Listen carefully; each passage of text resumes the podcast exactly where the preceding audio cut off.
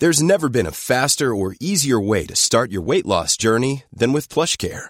PlushCare accepts most insurance plans and gives you online access to board-certified physicians who can prescribe FDA-approved weight loss medications like Wigovi and Zepbound for those who qualify. Take charge of your health and speak with a board-certified physician about a weight loss plan that's right for you. Get started today at plushcare.com slash weight loss. That's plushcare.com slash weight loss. plushcare.com slash weight loss. Heraldo Radio, la H se lee, se comparte, se ve y ahora también se escucha.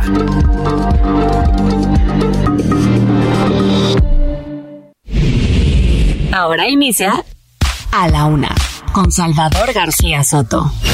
A la Una. Donde la información fluye, el análisis se explica y la radio te acompaña.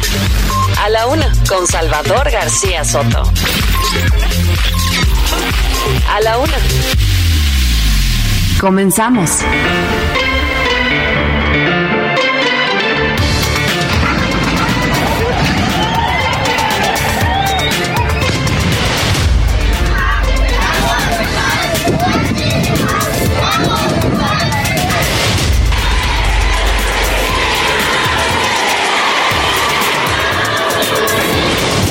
Ya no eh, calificar de ruptura o de suspensión, sino simplemente esperar. La alianza es fundamental para mucha gente.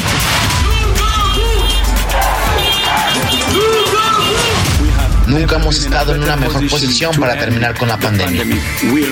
Todavía no hemos llegado ahí, pero el final está a la vista.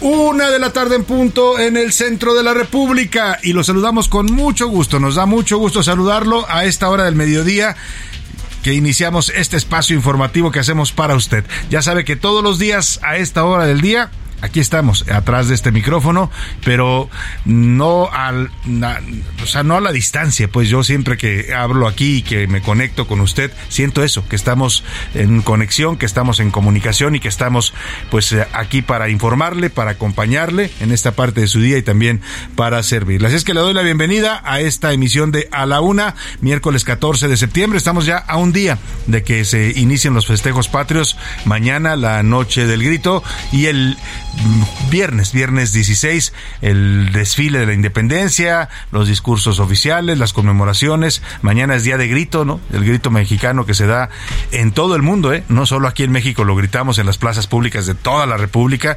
No hay lugar de la República donde no haya una placita, por pequeño que sea el municipio, la comunidad, donde la gente no salga a dar el grito. Y también en el extranjero, donde haya un mexicano en el extranjero, ahí alguien va a gritar Viva México. Y vamos a estar, pues, eh, preparando todo el ambiente para estas fiestas patrias, pero antes, por supuesto, actualizándole todo, todo el panorama informativo de estas últimas horas, lo más importante que ha ocurrido en la ciudad, en el país, en el mundo. Vamos a estárselo reportando aquí en A la Una. Un miércoles nublado en la capital de la República, 19 grados centígrados la temperatura, un 75% de probabilidades de lluvia. Y desde aquí les saludamos, desde el estudio del Heraldo Radio, ubicado en Avenida de los Insurgentes Sur 1271, aquí por los rumbos de la colonia del Valle, y a través de esta frecuencia, el 98.5, a toda la República, en las distintas frecuencias que sintonizan el Heraldo Radio, les mandamos un afectuoso saludo. Va, por supuesto, a Guadalajara, Jalisco, allá en la Perla Tapatía, muchos saludos en el 100.3 de FM, a Monterrey, Nuevo León, donde el Heraldo Radio suena en 99.7 de FM en la Sultana del Norte, en la comarca lagunera, muchos saludos a todos los habitantes de esta zona conurbada, en donde confluyen municipios como Torreón, Lerdo, Gómez Palacio, en el 104.3 de FM, a Oaxaca capital, la saludamos en el 97.7 de FM, el Heraldo Radio, también a Salina Cruz, Oaxaca, 106.5 de FM, allá en la zona del Istmo, igual a Tehuantepec, que también está en la zona del Istmo oaxaqueño, en el 98.1 de FM. En Tampico, Tamaulipas, allá arriba en el Golfo de México, frontera ya con los Estados Unidos, nos escuchan en el 92.5 de su FM, en Tijuana, Baja California, al otro extremo de la República, donde empieza la patria, 1700 de AM. También saludamos con gusto a la gente de Tijuana Igual que la gente de Tuxtla Gutiérrez, ya al sur, al otro extremo, en el sur sureste del país. Eh, saludamos a la gente que nos escucha a través del 88.3 de FM. Igual saludos a la gente de McAllen y de Brosville, Texas. Ellos nos escuchan a través de frecuencias de eh, High Definition. Ya la radio es más, más evolucionada y más avanzada en los Estados Unidos con eh, señales digitales. Ahí los saludamos con gusto en el 91.7 a McAllen y en el 93.5 a Brownsville, Texas. Igual que a la gente de Now Media Radio San Antonio. Allá nos escuchan en San Antonio, Texas en el 1520 de AM y en Chicago, Illinois en el 102.9 de FM también a través de la señal de Now Media Radio. Dicho esto, me están comentando nuestro productor Rubén Esponda que hoy es Día del Locutor. Muchas felicidades a todos los locutores de la radio mexicana. Hemos tenido grandes, grandes locutores, ¿no? De la verdad, eh, no sé cuál sea su favorito. ¿Por qué no nos dice? Ahora en las preguntas le preguntaremos quién ha sido su locutor favorito de todos los tiempos, ¿no? Ah, eh, yo recuerdo a varios, ¿no? A varios importantes que han estado en la radio mexicana. Eh, ahora le voy a dar nombres de los más significativos y vamos a incluso si podemos recuperar algunos audios de los locutores más famosos para homenajear a esta profesión que es la locución. Toda una profesión, ¿eh? Que va más allá incluso del periodismo. Hay periodistas, no somos necesariamente locutores, locutores, aprendimos a hacer locución para poder dar y transmitir noticias, pero la locución es una profesión ah, independiente en México. Incluso, ya no ahora tanto, pero haces, antes para que usted fuera locutor tenía que pasar un examen en la Secretaría de Educación Pública para obtener su licencia de locutor. Todavía lo hacen, pero dicen que ya no es tan, tan, tan fuerte el examen como antes. Antes era un examen de conocimientos generales, un examen que no, cualquiera podía pasar eh, para pues asegurar desde el 2016 ya no se pide, ya no es necesario la licencia de locutor para poder estar aquí en un micrófono, pero pues muchos locutores que antes usted escuchó en la radio en años pasados, ahora le vamos a hacer una un recordatorio de ellos con sus con sus voces y sus estilos de conducir en la radio mexicana, pues para homenajear a esta gran profesión que es la locución. Y vámonos ahí con los Tigres del Norte que están cantando el señor locutor. Vámonos a los temas que le tengo preparados en este día. De vuelta a casa, miércoles de liberaciones en Guerrero, un juez federal absolvió al expresidente municipal de Iguala, eh, el señor José Luis Abarca. ¿Se acuerda? Es este que era el alcalde, que en un principio se dijo que todo el asunto de la desaparición de los normalistas era por el informe que iba a dar su esposa allí en Iguala esa noche del 26 de septiembre. Bueno, pues él estaba preso junto con eh, su esposa también, María de los Ángeles, eh, y a él ya lo liberaron. El juez federal dictó una orden para pues absolver al señor José Luis Abarca por el delito de secuestro en el caso de los 43 normalistas. La Fiscalía todavía puede apelar esta decisión del juez, mientras en el caso Lozoya, en las próximas horas o días eh, ya se habla de que el ex senador del PAN, Jorge Luis Lavalle, a quien le apodan, por cierto, Pachita, pues va a salir también de prisión. No hubo pruebas en su contra y otro que se le cae a la fiscalía en este tema del caso Lozoya. Prácticamente ya no queda nadie más que el señor Lozoya en la cárcel y pues a estas alturas cualquier rato también va a salir libre. Esto después de que un juez en federal modificó la medida cautelar de prisión preventiva justificada en contra del señor Jorge Luis Lavalle. Y debate. Este miércoles el Pleno de la Cámara de Diputados discute la iniciativa prevista para extender, ya no hasta 2028, ahora se fueron los peristas hasta 2029. Prácticamente, hoy titulan algunos diarios, le están imponiendo el ejército al próximo presidente, al próximo sexenio. Sí o sí va a tener que tener al ejército en las calles por esta propuesta priista que Morena ha aplaudido y que además está haciendo suya. Renace el primero en la Cámara de Diputados en esta votación que se va a llevar a cabo eh, hoy ahí en San Lázaro. Le voy a tener toda la información. Vamos a conversar sobre la Guardia Nacional y estas políticas que están promoviendo, en la que ha prendido alertas de los ciudadanos porque pues se perciben ciertos mensajes autoritarios. Por ejemplo, hay un video que se volvió viral en redes sociales donde un Guardia Nacional amenaza a un ciudadano y le pide que le entregue el celular y que lo va a remitir al Ministerio Público. ¿Sabe por qué? Porque se atrevió a grabar un accidente entre dos autos. Ese fue su delito. Y el guardia le dice, no, es que usted no puede estar grabando, deme su celular y lo voy a remitir al, al, al Ministerio Público. Cosa que es bastante delicada, ¿no? Porque pues estamos hablando ya de las libertades en México que estarían amenazadas por estas políticas de la Guardia Nacional, más ahora que ya se volvió totalmente militar. Y también en redes sociales hay un mensaje que está circulando de la Guardia Nacional que dicen que es un amistoso llamado, así lo dice la propia guardia, pero le dice que tenga mucho cuidado con lo que usted publica en redes, porque puede incurrir en algún delito, ¿no? Lo dicen en sentido de no afecte usted a otras personas, pero el mensaje parece pues perdóneme, pero parece pues represión también a una libertad que tenemos los mexicanos que se llama libertad de expresión y que está consagrada en la Constitución. En los deportes, Las Vegas tricolores, Saúl El Canelo Álvarez ya está en Las Vegas para su tercer duelo con Gennady Golovkin. Además, cachetearon después eh, previo al clásico, pues las Chivas se van goleadísimas 4-1 por los Tigres en su casa, las despacharon a las Chivas y hoy juega el América ante Santos, el próximo sábado, pues el clásico Chivas América y la verdad, híjole, para los Chivas ya nos empezó a hacer cuscus, como dicen, ¿no? Pero vamos a ver qué pasa en el clásico. Y en el entretenimiento, Anaí Arriaga nos contará qué hizo Rubén Albarrán, el vocalista de Café Tacuba, con un peluche del doctor Simi que le aventaron. Oiga, esto de los doctores, de los peluches del doctor Simi, yo no sé si fue una estrategia que puso las farmacias esas que promociona este doctor, pero ya llegaron hasta la reina, allá en Londres, con el funeral de la reina, aparecieron en los altares de la reina peluches del doctor Simi. Bueno, pues vamos a platicar de este caso que pasó con Café Tacuba. Por lo pronto, vámonos a hacerle las preguntas de este día para que usted, como siempre lo hace y nos da mucho gusto que lo haga, participe y haga este programa con nosotros. En A la Una te escuchamos. Tú haces este programa. Esta es la opinión de hoy. Dos temas, dos temas le tengo en este miércoles, en este miércoles a mitad de la semana, bueno, tres con el caso de los locutores. El primero, ayer se dio a conocer que el presidente López Obrador fue invitado al funeral de la reina, a la despedida ya cuando la van a sepultar el próximo 19 de septiembre, después de todo este recorrido que ha hecho por los eh, países que integran el Reino Unido.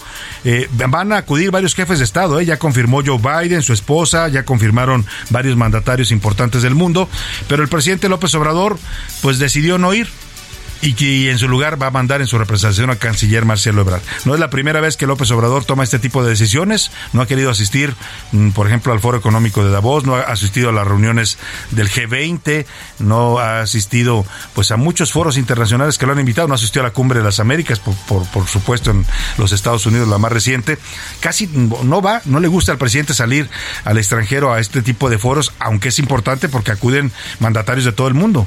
Y decía, me decía una embajadora del Servicio Exterior Mexicano, pues ahí se pueden hacer acuerdos, relaciones y se puede impulsar también al país en ese tipo de foros. Bueno, yo le quiero preguntar sobre esta decisión que toma el presidente de no acudir no solo a, particularmente a este caso de la reina, sino pues a, en general a no acudir a invitaciones que le hagan para eventos y foros importantes en el extranjero. Estoy de acuerdo, que es la primera opción que le doy para que me conteste, no tiene por qué salir del país.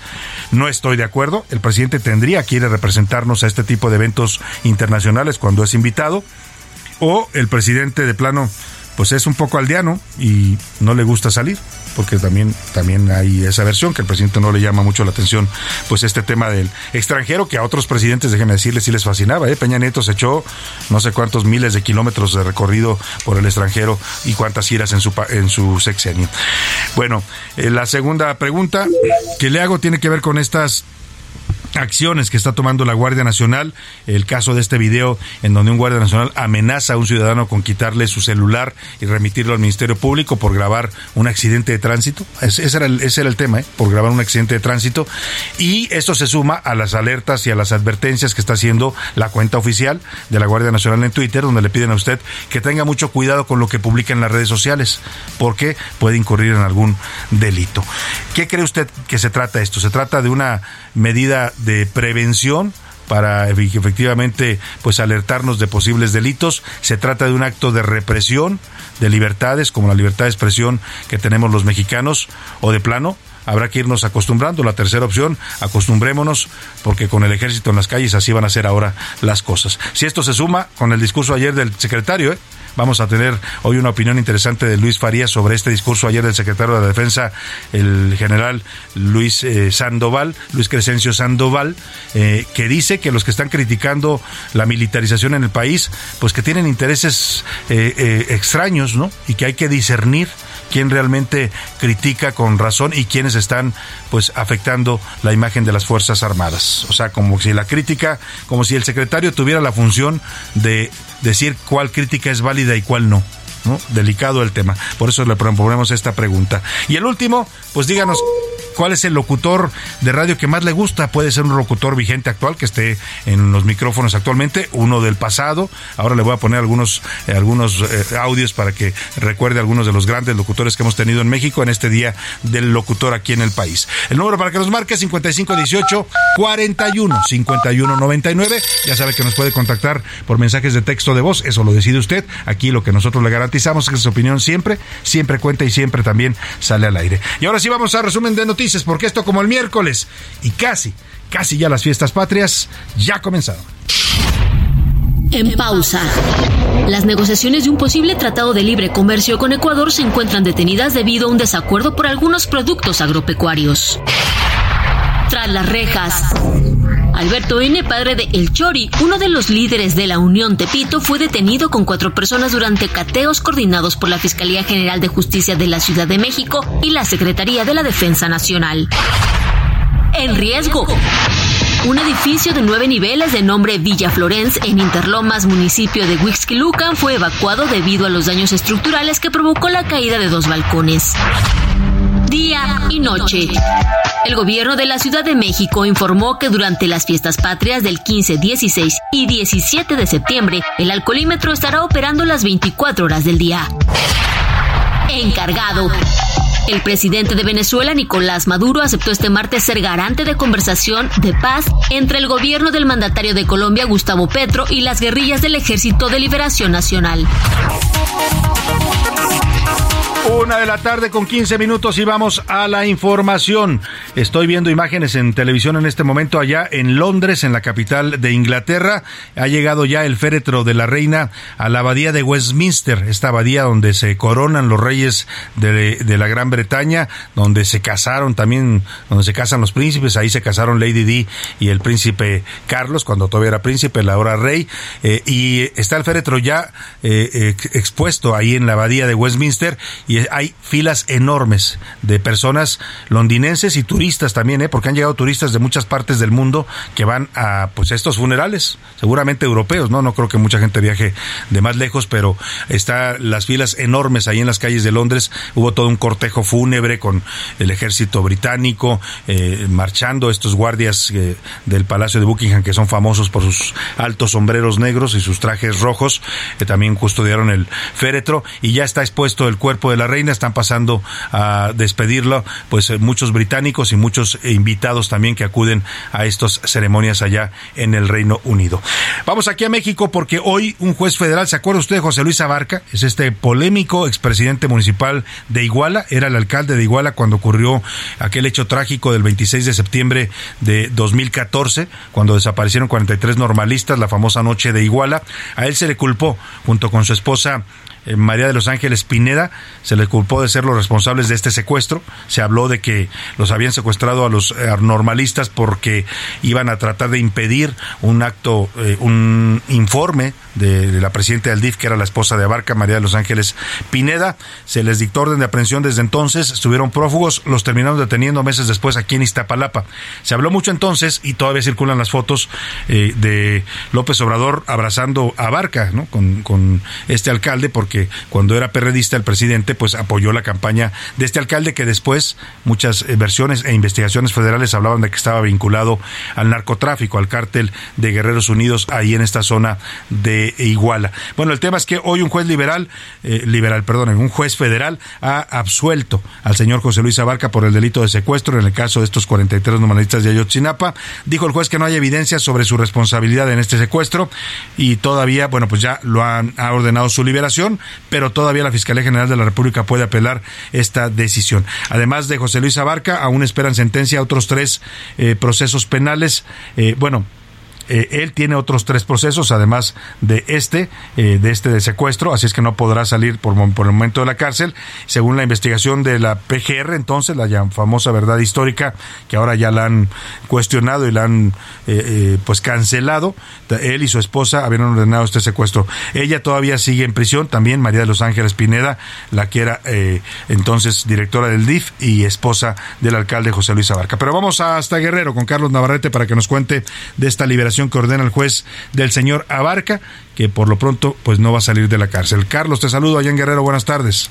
Buenas tardes, Salvador. Informarte que un juzgado federal con sede en Matamoros, Tamaulipas, absolvió al exalcalde de Iguala, José Luis Abarca Velázquez, del secuestro de los 43 estudiantes de la normal rural de Ayotzinapa. Sin embargo, el exalcalde seguirá preso en el penal del Altiplano. Incluso, la defensa advirtió que el Ministerio Público podría interponer un recurso de apelación en contra de la absolución ante un tribunal unitario de circuito. Al respecto, la familia de José Luis Abarca, quien está preso junto a su esposa María de los Ángeles Pineda Villa, ha denunciado que el Ministerio Público ha entorpecido de manera sistemática la defensa legal de ambos, pues cuando hay avances para lograr su libertad, actúa con medidas jurídicas para impedirla. Abarca seguirá preso porque enfrenta otros tres procesos en su contra, dos por el delito de delincuencia organizada y uno tercero por el delito del homicidio contra el activista Arturo Hernández Cardona. Comentarte que a finales del mes de agosto, el subsecretario de Derechos Humanos de la Secretaría de Gobernación, Alejandro Encinas, presentó el informe de la Comisión Especial de Yotzinapa, en el cual destacó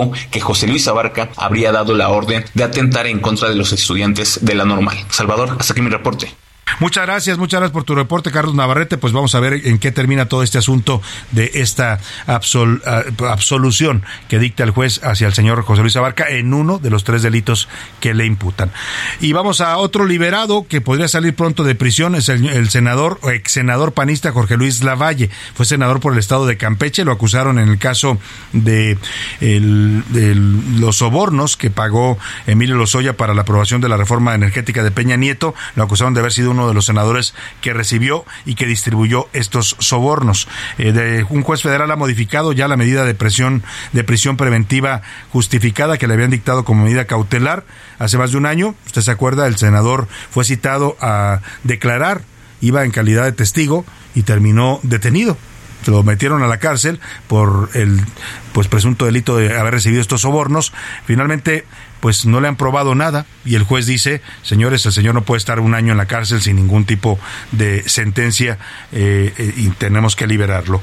Va a seguir su proceso en libertad, no le quitan la acusación, la, continuará en libertad, es por el caso Odebrecht y estos delitos de lavado de dinero, cohecho y asociación delictosa. Van a ponerle un brazalete electrónico y tendrá que acudir a firmar cada 15 días al juzgado para evitar que se fugue. También tendrá que dejar su pasaporte y tiene prohibido salir del país. Él está en el reclusorio norte desde el 13 de abril de 2021 cuando lo vincularon a este tema de los sobornos en el caso Odebrecht.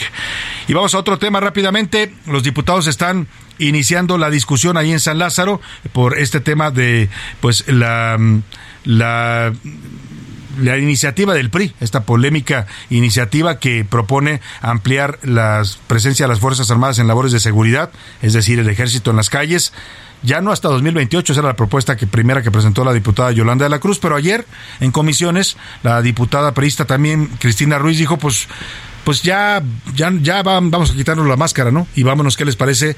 Un año más hasta el 2029 con la presencia del ejército. Vamos a escuchar lo que está ocurriendo en este momento en San Lázaro, en esta sesión que está arrancando. Está en este momento hablando en tribuna la diputada Katia María Bolio, Katia María Bolio, diputada del PAN. Escuchemos. Lo decimos, no a la militarización, no a transgredir la Constitución, sí a fortalecer a nuestros policías, sí, a darles más recursos a los gobiernos estatales y municipales en el próximo presupuesto de pues ahí está lo que están diciendo en tribuna la diputada panista Katia María Bolio. Y vamos contigo, Elia Castillo, que estás ahí en el recinto legislativo de San Lázaro. Buenas tardes. Buenas tardes, Salvador. Te saludo con mucho gusto a ti, el auditorio. Bueno, pues en punto de las 10 de la mañana, con 8 minutos, inició justamente este debate del dictamen eh, que amplía a 2029 la participación del Ejército en tareas de seguridad pública. Bueno, te comento que al momento, pues el debate ha sido terso, eh, excepto por hace algunos momentos en donde el diputado del PAN, eh, Santiago Torreblanca, emitió pues algunas palabras. Eh, eh, soeces en, el, en la tribuna que indignó a la fracción parlamentaria de Morena, por lo que se pidió que se retirara su expresión del diario de los debates. Fuera de ello, bueno, pues el, el PRI, Morena y aliados se mantienen en su posición de aprobar esta iniciativa que se prevé sea discutida en lo general en las próximas horas. Santiago, estaremos pendientes de lo que ocurra justamente aquí eh, durante la votación de este dictamen que amplía la participación de las Fuerzas Armadas en eh, las tareas de seguridad pública. Muchas gracias, Elia. Regresaremos contigo más adelante ahí a San Lázaro para ver cómo va este debate y eventualmente si nos toca pues la votación de esta iniciativa. Te agradezco el reporte, Elia. Muy buenas tardes, saludos. Oiga, y el tema de la alianza se está poniendo candente. Hoy le entró al debate hasta el presidente de si sigue o no la alianza va por México. Los panistas hoy le hicieron un llamado, un último llamado los panistas y los periodistas al PRI para que reconsiderara su iniciativa para no romper la alianza va por México. Pero pues Alito está ya más que eh, pues acomodado, iba a decir acostado con, con Morena y con el presidente. Y, el presidente también hoy se lanzó fuerte contra los panistas. Todo se lo voy a comentar al regreso de la pausa. Por lo pronto nos vamos con música, música mexicana a la pausa y lo dejo con esto que es esta canción de El Taconazo con el gran Piporro. Por mi raza hablará el Piporro. Porque con el sangoloteño ella va a sentir muy bello si se le va un balazo. Bailamos, tía. Nomás no me vayas a apretar mucho arrastrado. Por eso no se ha casado, tía. Aviéntese, aviéntese.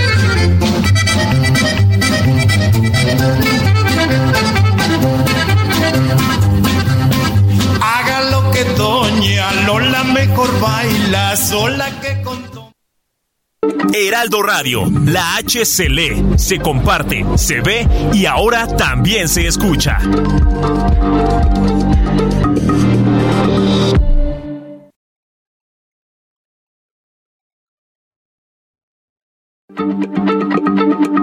Heraldo Radio, la H se lee, se comparte, se ve y ahora también se escucha.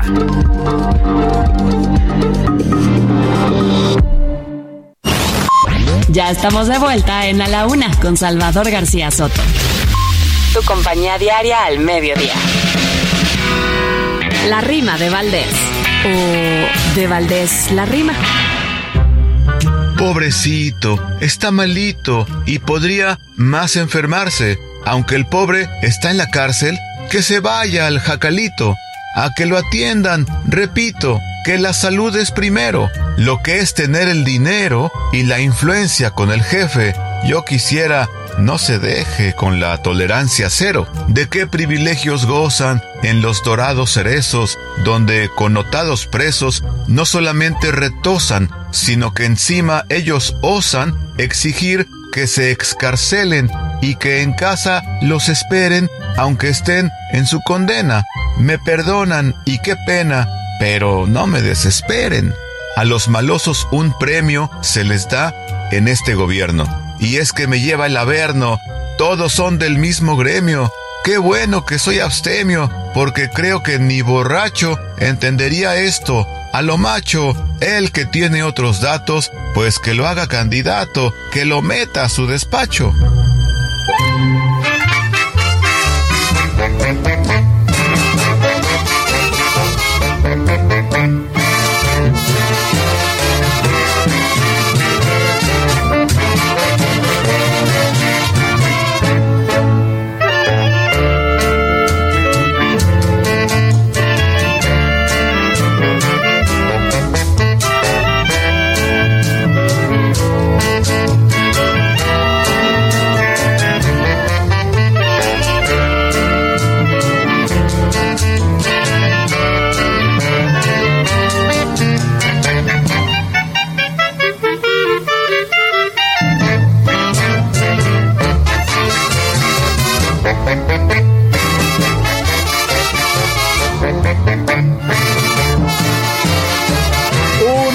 Tarde con 32 minutos en esta selección de música mexicana que nos ha preparado nuestro productor Rubén Esponda. No puede faltar el danzón. Es parte de nuestra idiosincrasia musical, es parte de nuestro ritmo es parte también importante de nuestra cultura musical. Estamos escuchando el danzón Nereidas, uno de los clásicos de este género, un danzón que viene desde 1932, pero que se sigue bailando. ¿eh? Usted puede ver aquí en la Ciudad de México todos los sábados, domingos, a veces los viernes, en las plazas públicas hay bailes de danzón y va mucha gente, algunos de ellos ya adultos mayores, pero también gente joven que le gusta el danzón y van pues a bailar cadenciosamente al ritmo del danzón. Este danzón fue compuesto por el compositor y director oaxaqueño Amador Pérez Torres.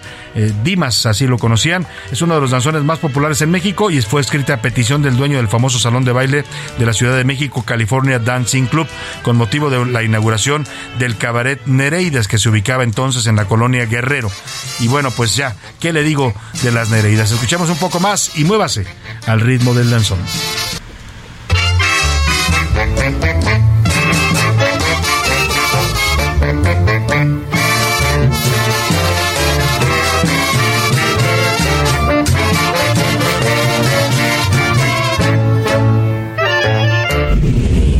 A la una. Con Salvador García Soto. El ojo público. En A la Una tenemos la visión de los temas que te interesan en voz de personajes de la academia, la política y la sociedad. Hoy escuchamos a Luis Farías Mackey en Buscando Sentido. El ojo público. Salvador, buenas tardes.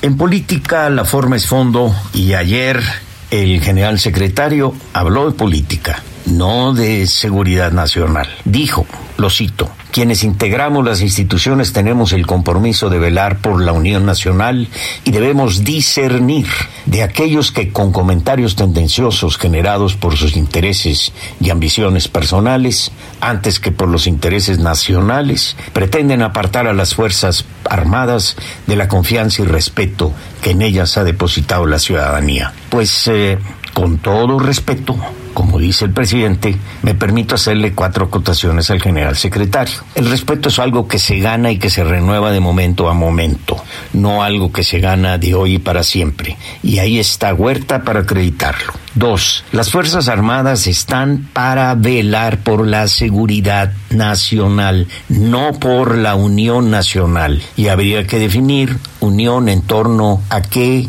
y a quién se refería el señor general secretario. Tercero, no hay ningún artículo en la Constitución que atribuya a las Fuerzas Armadas, en específico al Ejército y a su secretario, la facultad de discernir sobre lo que él considera comentarios tendenciosos y ambiciones personales. En todo caso, son expresiones ciudadanas legítimas que expresan las libertades de pensamiento, expresión y participación política que consagra la Constitución de México como república democracia. Finalmente, mi querido Salvador, ¿quién, ¿quién aparta a las Fuerzas Armadas de la confianza ciudadana? Específicamente, ¿quién las desnaturaliza hasta la ignominia? Muchas gracias. Muy buenas tardes.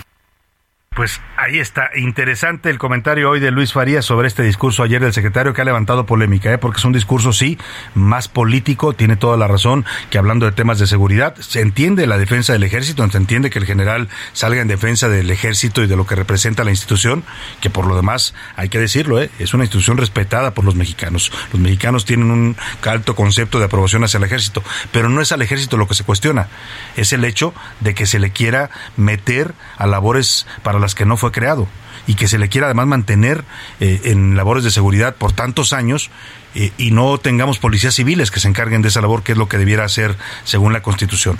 Aquí el tema es no es criticar, eh, señor general, o cuestionar la militarización del país no solo en la seguridad, sino en muchos ámbitos donde ya están ustedes haciendo labores civiles, no es cuestionar ni criticar al ejército, es cuestionar una política de gobierno que está militarizando la vida civil. Eso es lo que se cuestiona.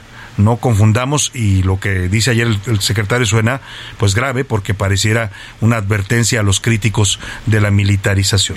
Ahí dejamos el tema. Vámonos a otros asuntos importantes y vamos a continuar con este debate que le decía, se puso calientito el tema de eh, pues todo lo que tiene que ver con este tema precisamente de la militarización, las iniciativas que se están procesando en el Congreso, tanto la de la Guardia Nacional como la que tiene que ver con este alargamiento eh, de la presencia militar en las calles hasta 2029.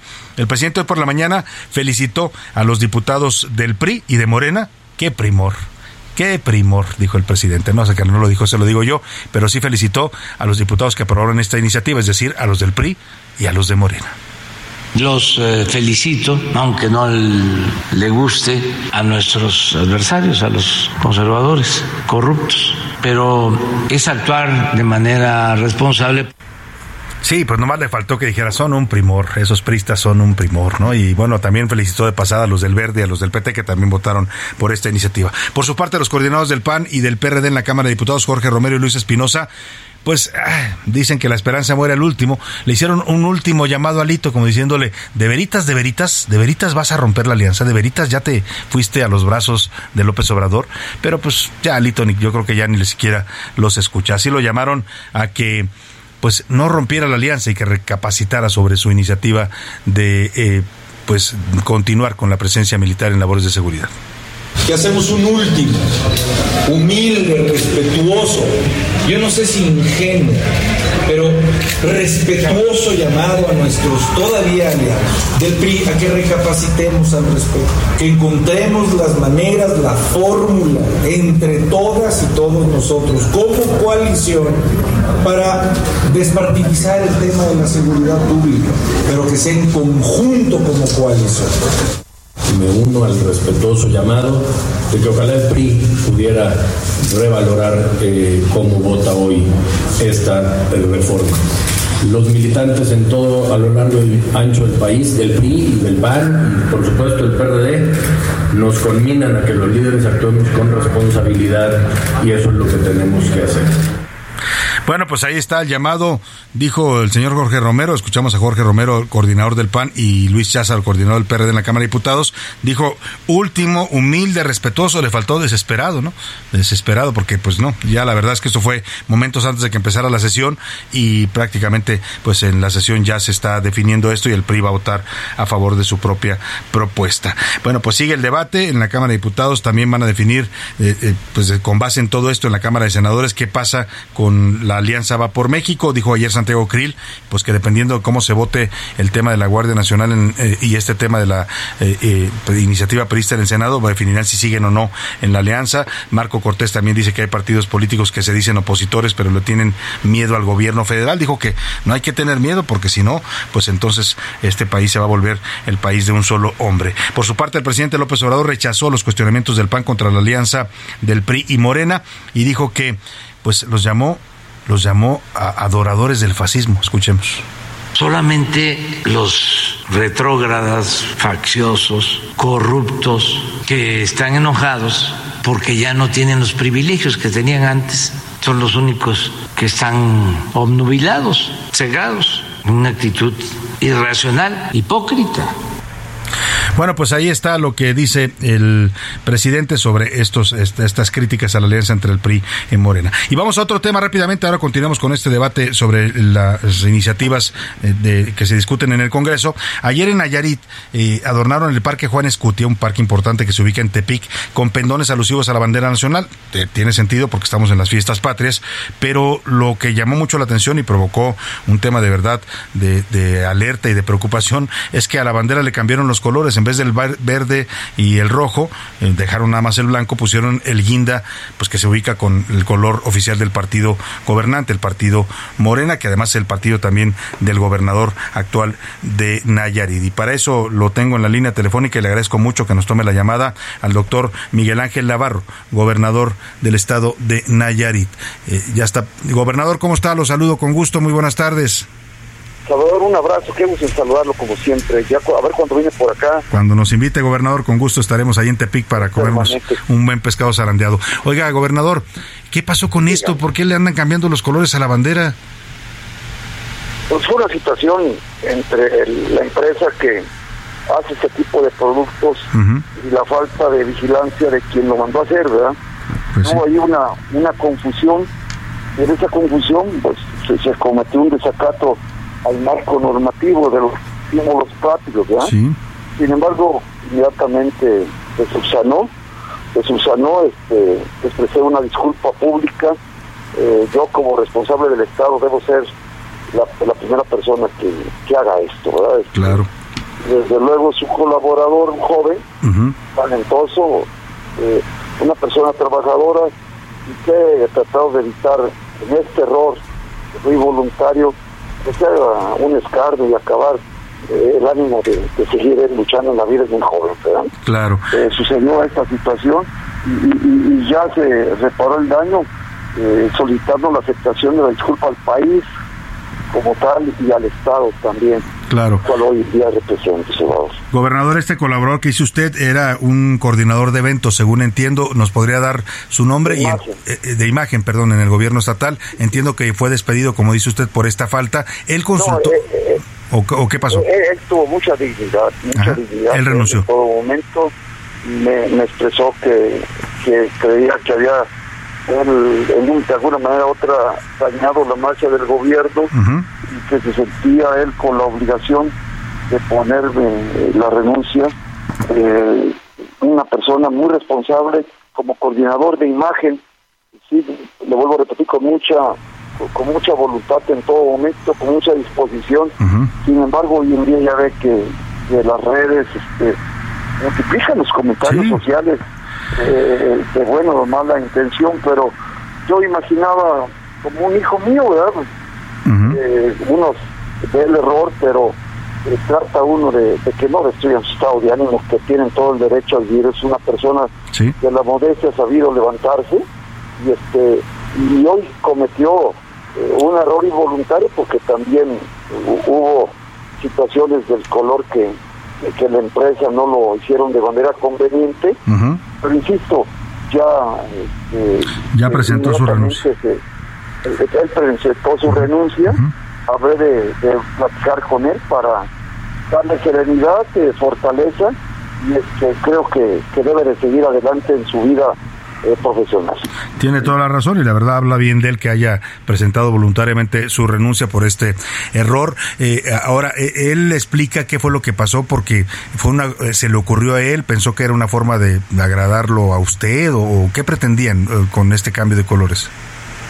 A- a- a- ahí es lo que se está viendo porque lo mandó a hacer a una empresa donde se le pegaron de tal manera y, él, al igual que el área de infraestructura, los trabajadores empezaron a, a ponerlas en los lugares dispuestos y, y- y fue una falta tal vez de, de vigilancia más que deseos de, de- de- de- de agradar o mucho menos de, de hacerme O, o de hacer propaganda, digamos, ¿no? Porque al final es un de poco hacer eso. propaganda, porque también lo he dicho, usted me conoce mi vida pública. Sí, sí, sí. Usted ve hoy en día, ya no le llaman palacio de gobierno, porque en los palacios están los reyes y, y en las casas de gobierno los servidores. ¿verdad? Claro. El día de mañana que daré el grito de independencia, ya no lo voy a hacer de los, del balcón, porque desde el balcón, este, acá en los estados de la República, se ve al pueblo de arriba hacia abajo y el pueblo de abajo hacia arriba.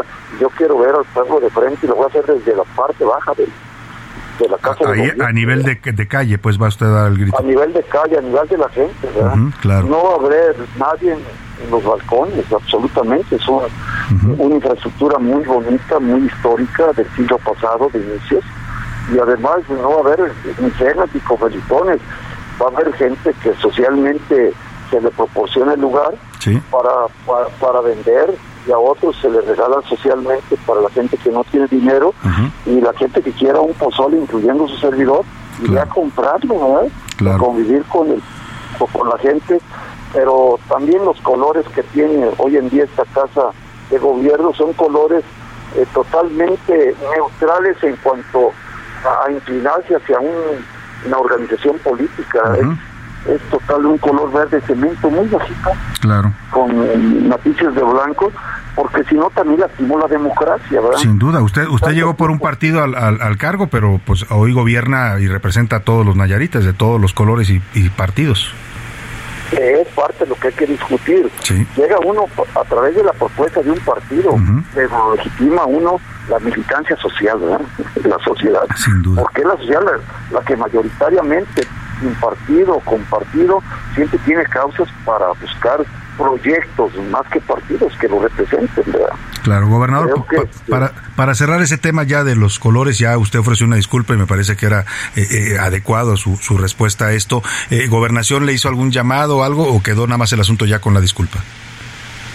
Que- quedó con la disculpa. Yo este, platiqué en la mañana desde del día de hoy eh, con el general de la tercera zona militar, con el vicealmirante de la zona naval y con el encargado, el general de la Guardia Nacional, este, dándoles una satisfacción, ¿verdad? Claro. eh, del por qué la, la situación del error y, este, y, eh, todos entendieron que no fue un acto tendencioso y mucho menos de mala fe. Claro. Eh, finalmente, sí, sí. aprovecho, permítame, con la, con la comunicación que tengo con usted, permítame a través de, de, Heraldo, de Radio El Heraldo y la televisión, eh, ofrecer una disculpa pública al país y, desde luego a todas aquellas personas que en algún momento dado este, hayan reclamado una satisfacción y una disculpa, lo hago con mucha firmeza y con mucho honor, con, mucho honor por el gobierno que represento democráticamente. Sin duda. Y se le reconoce ese gesto, gobernador. Y le quiero preguntar finalmente cómo va, cómo, cómo encontró el Estado, cuál es en este momento su diagnóstico y cómo está, pues, en, este, antes de llegar a este primer grito, el gobernador Miguel Ángel Navarro. Fíjese que el sábado de la semana pasada tuvimos la visita del presidente de la República y al mismo tiempo la visita del embajador de Estados Unidos. Independientemente de que la próxima semana iremos a, a platicar, nos convocan alrededor de 50 empresarios del país. Eh, el diagnóstico es que no hayan visto un Estado que tan poco tiempo hubiera avanzado tanto en la estabilización económica, la calificación hoy nos es favorable, muy favorable, hemos disminuido deudas, eh, tanto con el, el SAT como con el Seguro Social y otras instituciones. Hemos echado a cuesta las deudas, los problemas económicos que tienen los municipios, varios fuertes, el, problema de la universidad.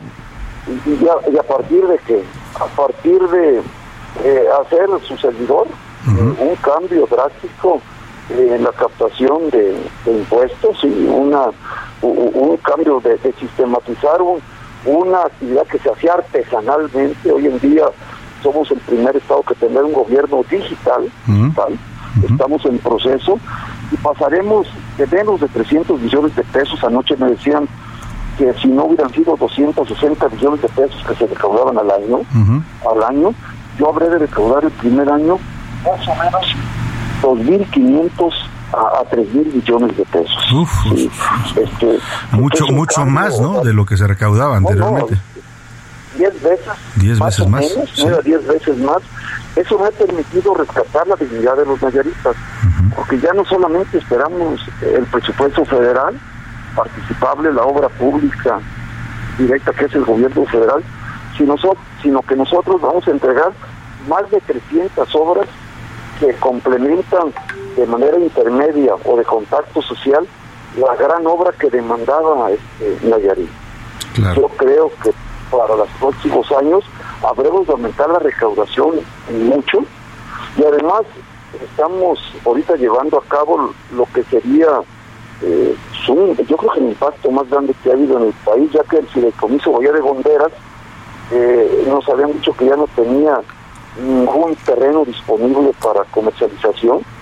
Y hemos recaudado una, hemos hoy en día está en tránsito jurídico recobrado como parte del patrimonio alrededor de 300 mil, 300 mil metros cuadrados, lo que representa alrededor de 300 hectáreas de altísimo costo, altísimo costo, pero también hemos revisado algunas situaciones irregulares como el otorgamiento en esas áreas tan costosas donde eh, hay hoteles eh, como la Mandarina de 60 o 70 mil pesos la noche. La noche, sí, ahí en la playa de, la Riviera Nayarita. Sí, ahí, ahí en la Riviera Nayarita, en los cuales eran comodatos por 99 años, donde prestaban el terreno por 99 años y ungían torres de condominios de millones de dólares.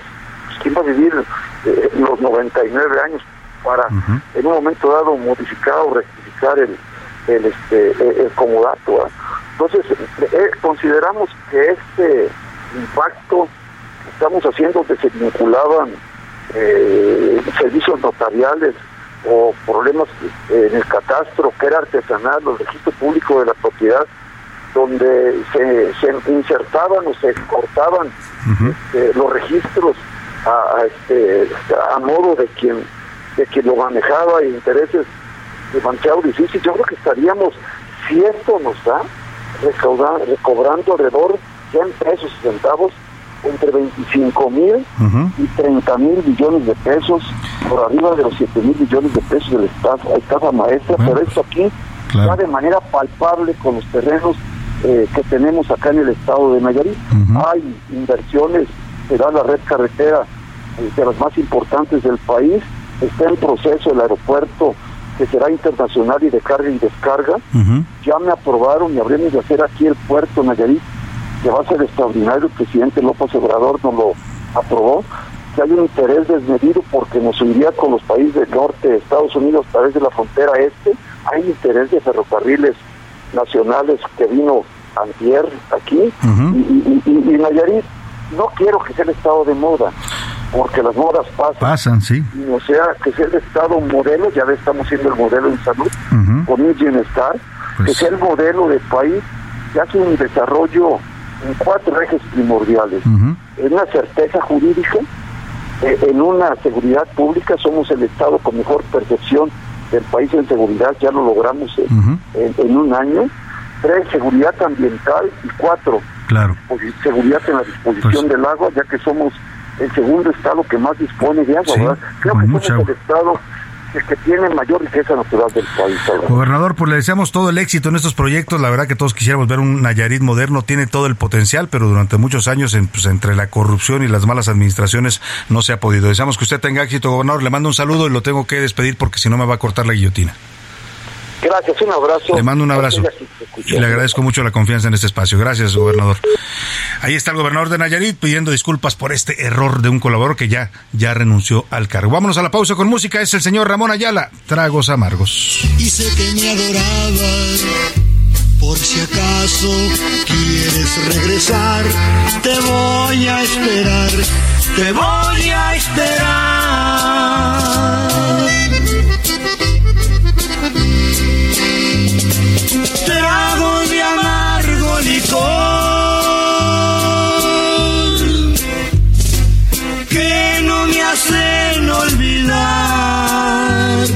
Siento. Heraldo Radio, la H se lee, se comparte, se ve y ahora también se escucha.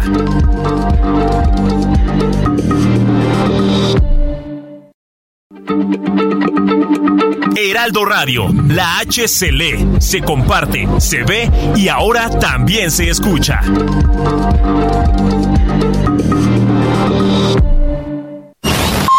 Ya estamos de vuelta en A la Una con Salvador García Soto. Tu compañía diaria al mediodía. Que te ruegue quien te quiera,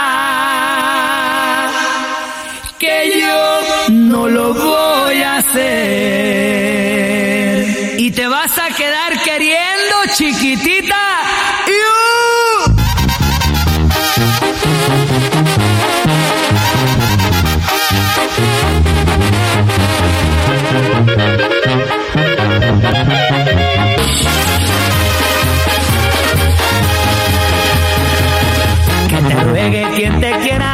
No lo voy a hacer. Ya me hiciste mucho daño y hoy me vas a perder. Y ni creas que estoy llorando, pues ya tengo otro querer. Que sincero con mi amor, no me paga con dolor y que claro es mejor.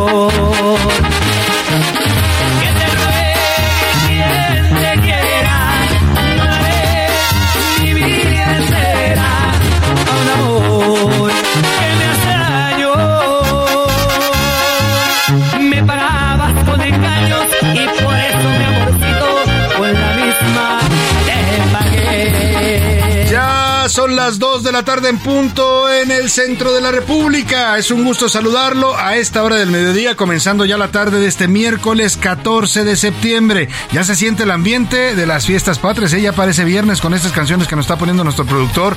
Esta es la música de banda, que es también otro de los géneros más populares en México, originaria del estado de Sinaloa, del Pacífico mexicano, de Sonora, que también suena mucho la música de banda, de Nayarit, y desde ahí a todo el mundo. ¿eh? Hoy esta música se escucha en todo el mundo y se ha convertido en un fenómeno discográfico de ventas, de descargas en las plataformas digitales. Pues qué le digo de la música de banda es eh, del gusto de mucha gente aquí en México. También hay gente que no le gusta y es muy respetable, pero estamos homenajeando a todos los géneros de la música mexicana. Esta es la banda del Recodo de allá de Sinaloa que a inicios de los 2000 puso en boca de todos este género musical. En ese entonces el Recodo le cantaba al orgullo que surge una vez que terminamos una relación. Que te robe quien te porque yo no lo voy a hacer. Vámonos a seguir con más aquí en A la Una, en esta segunda hora. Le tenemos todavía mucha información, muchos temas importantes, historias, noticias, entrevistas, pero por lo pronto, vamos, muévase al ritmo de la banda y seguimos con más aquí en A la Una.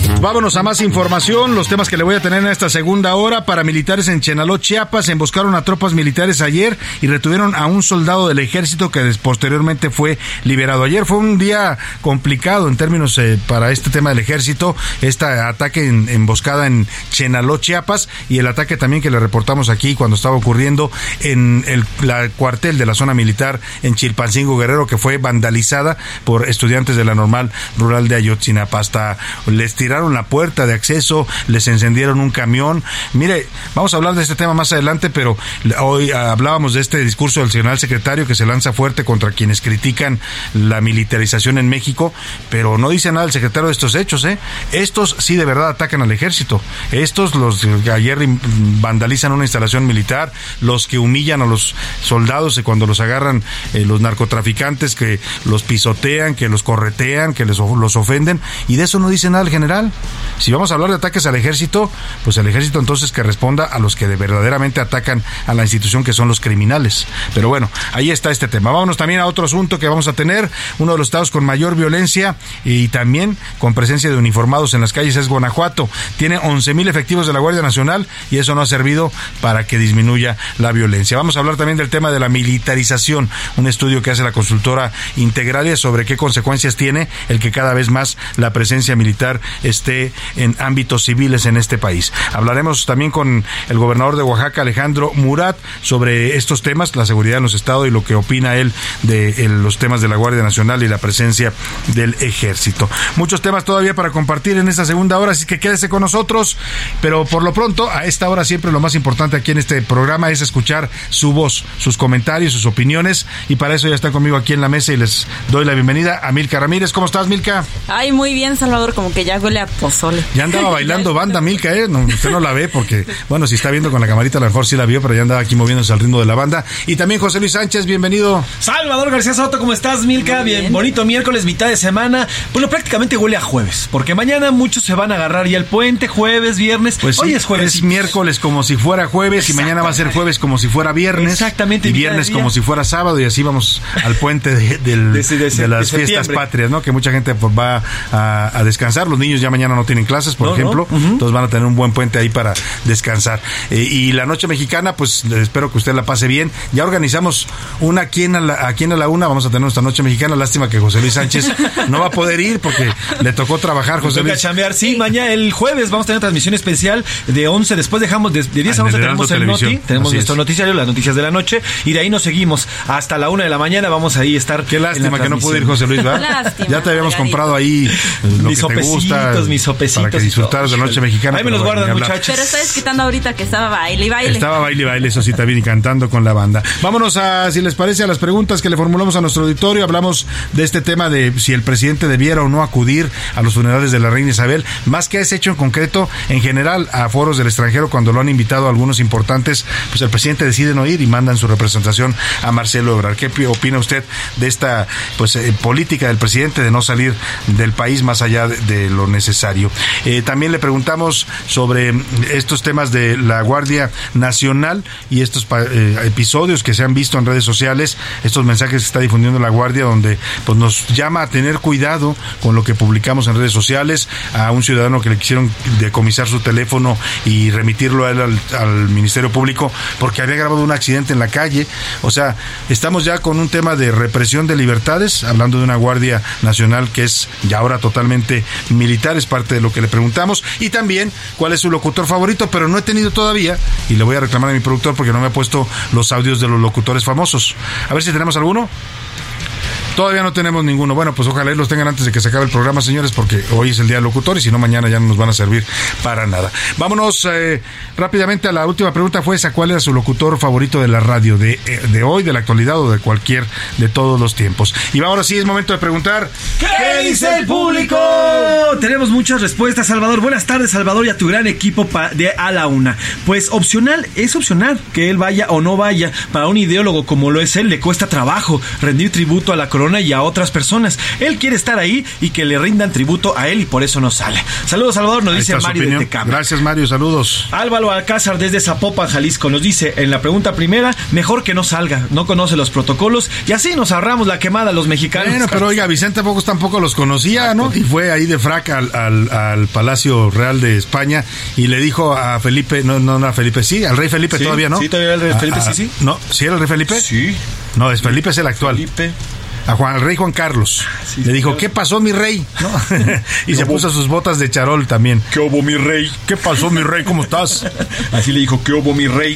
Y bueno, también en, sobre estas mismas preguntas, dice Álvaro, falta de capacitación. Lo más que pueden hacer los policías es pedir los datos de quien graba, porque incluirlos y llevarlos a un MP puede caer en un delito el mismo policía. Y en su caso sean presentados como medio de prueba. Pues y por último, Álvaro González nos dice aquí, Álvaro Alcázar, Alcázar nos dice que su locutor favorito, Álvaro González de Mendoza y de Guadalajara. De Guadalajara, Álvaro González de Mendoza. Ah, buen locutor, sí, lo, lo, ubico yo, muy buen locutor. Así es. Oye, al don Héctor de Valdés, oigan, les, don Héctor le, ya tiene competencia aquí, ¿eh? Nos mandan un mensaje. Dice, ahora la rima de don Razo, nos dice aquí. Andrés, Andrés López, en lugar de combatir a la delincuencia, come sopes. A la delincuencia alcahuetea y a la ciudadanía la ningunea. Su gobierno es preparar el desastre para un nuevo gobierno que si no es de Morena, que sea un lastre. Así nos dice la rima de don ah, Razo. Ah, muy bien, don, ¿cómo se llama? Don Razo dice don Razo, Pues muy buena rima, muy buena rima, Don Razo. Mis queridos amigos de A la Una, un fuerte abrazo y gracias a todos por su trabajo. Salvador García Soto es mi locutor favorito, nos dice Guadalupe Gómez. hombre, muchas gracias, Guadalupe. Le agradezco. Saludos de Jesús Chapa Delgado. Uno de mis locutores favoritos era Don Fernando Marcos. Tenía una extraordinaria voz y una gran cultura. Qué gran, qué gran locutor era, ¿eh? Con, eh, cronista deportivo excepcional. Y lo que dice, además de ser bueno en el micrófono, en las narraciones deportivas, era un hombre bastante culto. Ahí escuchamos a Fernando Marco. Tienen un problema de equilibrio. Tienen una masa central compacta en el medio campo, por eso dominan la situación, pero tienen un muy frágil mecanismo defensivo en la extrema defensa y muy frágil, más frágil todavía, sistema de ataque en la delantera. Ahí estaba haciendo su crítica a la selección nacional. Si mal no recuerdo, y si me equivoco, que me corrija el auditorio, don Fernando Marco fue el que acuñó aquella frase del síndrome del jamaicón para referirse a lo que le pasaba a los eh, jugadores de la selección mexicana cuando salían a jugar eh, con países extranjeros, ¿no? Cuando iban a los mundiales, pues, que se achicaban. Es parte de lo que está hablando Fernando Marco, gran locutor y tiene toda la razón, un hombre muy culto. Así es. Y bueno, pues tenemos más, eh, más comentarios y más mensajes. Nos dice también, buenas tardes equipos, saludos para ustedes. Nuestro presidente es inseguro y esto le genera angustia. No sabe cómo comportarse en, esto, en otros foros y por eso siempre se queda aquí. Además, no habla inglés suficientemente como para comunicarse. Lo cual no será un impedimento, ¿eh? No hablar inglés. Mire, el 80%, 70% de los mexicanos, no sé cuál sea el porcentaje, a ver si me lo pueden checar, el oficial, eh, no hablan inglés. Eh, y no es malo no hablar inglés. Yo no, nunca he criticado al presidente porque no habla inglés. Eh, podría haberlo aprendido, sí, como cualquiera que se proponga aprenderlo. Solo 5% de los mexicanos, fíjese, sí, 90 me quedé yo corto, 95% de mexicanos no habla inglés. No es un pecado y no sería una limitante, porque el presidente podría llevar un traductor perfectamente que lo acompañara y que tradujera con quien tuviera que hablar, ¿eh? en cualquier idioma, en inglés, en, en ruso, en al chino, o sea, para eso es la presidencia de la República, pues.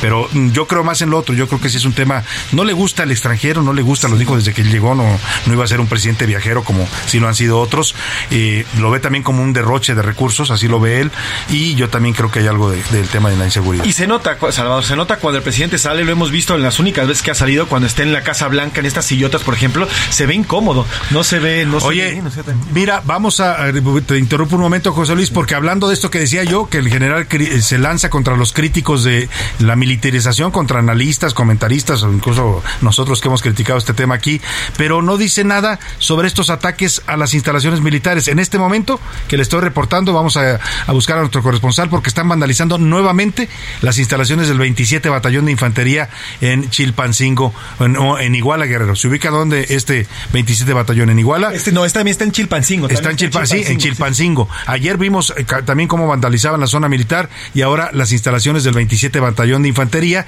que es uno de los batallones que según los padres de los 43 participó en los hechos violentos del 26 de septiembre de 2014, en la desaparición de los normalistas. Han incendiado un camión, les tiraron la puerta y tienen un camión en llamas en este momento en la entrada de la instalación militar no hay respuesta. Yo no, yo no, no, no invoco actos de represión, ¿eh? No, no, no se trata de eso. Pero si estamos hablando de que no se puede atacar a las Fuerzas Armadas, como lo dice ayer el general, al general le molestan mucho las críticas de palabra a las Fuerzas Armadas y dice que eso, pues es una casi casi una traición a la patria, pero no dice nada de los que van y vandalizan e incendian una entrada de una instalación militar. Ahí es donde el ejército habría de responder y habría de hacer valer la ley. Bueno, eso está ocurriendo en este momento allá en Chilpancingo Guerrero. Le voy a tener todo el reporte en un momento más. José Luis. Así es. Y bueno, seguimos con los comentarios, Salvador. Bueno, te dice Jorge Zamudio. Primero felicitarte, Salvador, por tu excelente noticiario. No me lo pierdo. Se ha convertido en mi noticiario favorito. Gracias, Jorge. Además de ti, bueno, pues también tenía otro, otro locutor favorito que era el señor José Gutiérrez Vivo. Tengo 65 ah, años. Muy buen locutor. Él era más periodista también, eh, pero también muy buen locutor tenía un, estilo muy particular de locución, ¿eh?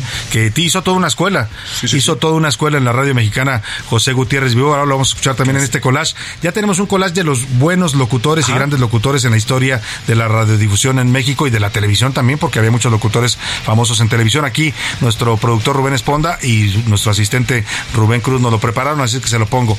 Estos son los locutores. Felicidades a todos los locutores en su día. Melquiades Sánchez.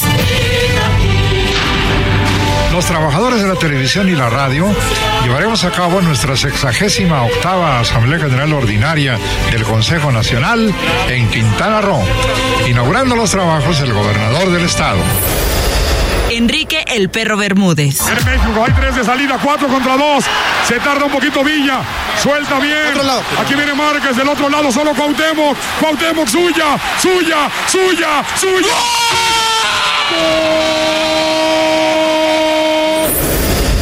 Maxine Goodside. Pues ese día me fallaron los conductores. Y entonces yo entré de emergente al BAT a hacer lo que sé hacer, que son los espectáculos, porque toda mi vida he hecho espectáculos. Alfonso Fernández Cepeda. Disfruta la música de Universal 88.1 simultáneamente en 97.7 FM. Rocío Córdoba. Después de un tiempo percibirás una sutil diferencia entre dar una mano y socorrer un alma.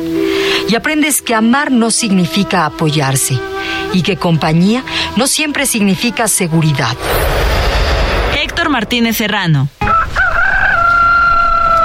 Haga de su casa un hogar con muebles de Lerdo Chiquito, más finos, de mayor duración y más baratos.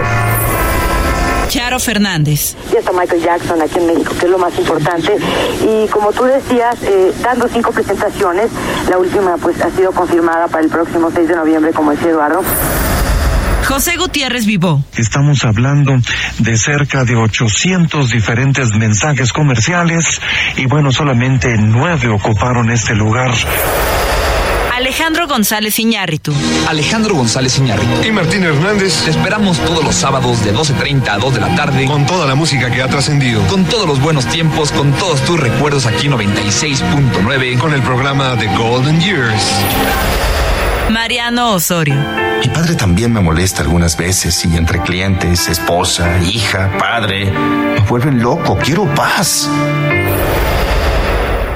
Bueno, pues ahí está un collage gracias a todo el equipo que lo improvisaron ahorita y les agradezco porque les quedó muy bien esta selección de locutores pues de todos los tiempos, ¿eh? desde los de antaño hasta los actuales, los más recientes que la gente identifica bastante bien, voces, voces que son familiares para los mexicanos y que se vuelven parte del día a día. Bueno, vámonos rápidamente a la comunidad tuitera, Milka, ¿qué dicen nuestros usuarios en ese arroba ese García Soto? En Twitter, sobre el tema de la Guardia Nacional, el 15% dice que la corporación debería cuidarnos, el 81% que ya está amenazando las libertades y el 4% pues que nos acostumbraremos. ah, caray, hay que acostumbrarnos de plano a eso. Hay que acostumbrarnos. Qué, fuerte eso. Sí. Nunca, nunca. Sobre el tema de la reina y la visita de, bueno, que va a mandar que si el presidente no quiso ir. Exactamente. El 15% dice que sí, que no tiene que salir. El 37% dice que AMLO tiene que ir. Y el 48% dice que no hay problema si no va.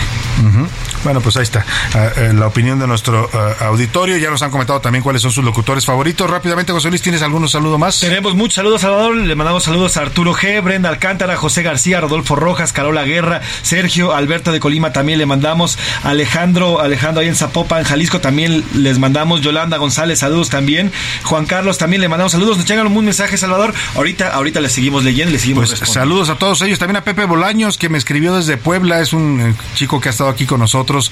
Eh, es un radio escucha de toda la vida, así es que le mandamos un abrazo fuerte. Nos mandó felicitar por el Día del Locutor. Y rápidamente vamos a cotorrear la noticia porque tenemos poco tiempo, pero vamos muy concisos. Cotorreo informativo en A la Una con Salvador García Soto. José Luis Sánchez. Salvador, Salvador García Soto. Oye, yo te quiero, antes de arrancar, vamos a escuchar esto.